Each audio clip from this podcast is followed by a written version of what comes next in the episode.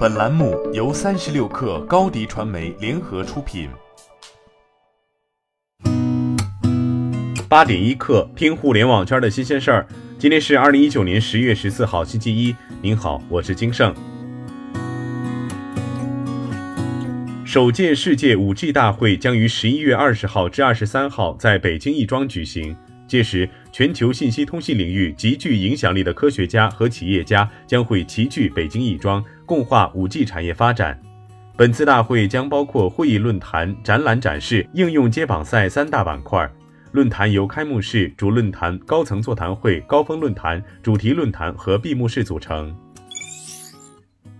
近期，银行、信托等频频被开出大额罚单，违规案件全都涉及资金流入楼市。据不完全统计，今年前三季度涉房罚单已超过一百二十张，罚款金额逾亿元。知情人士表示，遏制房地产金融化、泡沫化倾向一直是银保监会的关注重点，银行业资金违规书写楼市更是监管部门排查和处罚的重点。接下来仍将保持高压态势，处罚力度也会从严从重。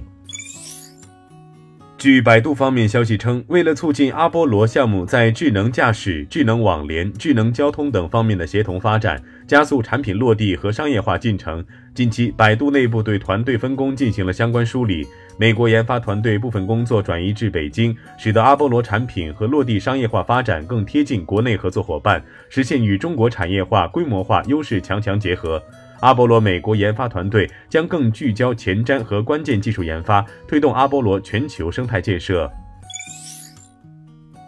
据知情人士透露，众泰汽车因欠锂电池供应商深圳市比克动力电池有限公司数亿元款项，被比克电池诉诸法院，要求冻结众泰汽车四千多万元财产。深圳市龙岗区人民法院正在审理原告比克电池诉被告众泰新能源汽车有限公司长沙分公司、众泰新能源汽车有限公司、永康众泰汽车有限公司众泰汽车买卖合同纠纷一案。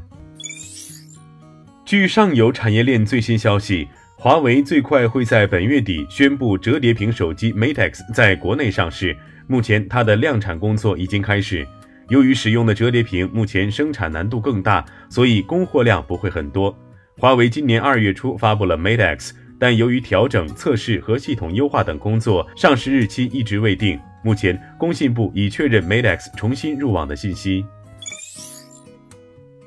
英伟达近期启动了一项新的游戏重置计划，可以将光线追踪效果添加到过去几十年的经典电脑游戏中。英伟达正在寻找有经验的制作人加入工作室团队来领导 PDX Remaster 项目。根据招聘信息，英伟达精心挑选了过去几十年最优秀的游戏，并计划引入光线追踪技术，带来最先进的视觉效果，同时保留经典的游戏玩法。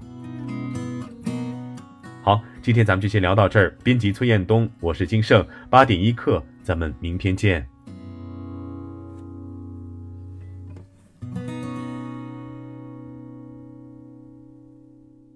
欢迎加入三十六氪官方社群，添加微信 baby 三十六氪 b a b y 三六 k r，获取独家商业资讯，听大咖讲风口，聊创业，和上万客友一起交流学习。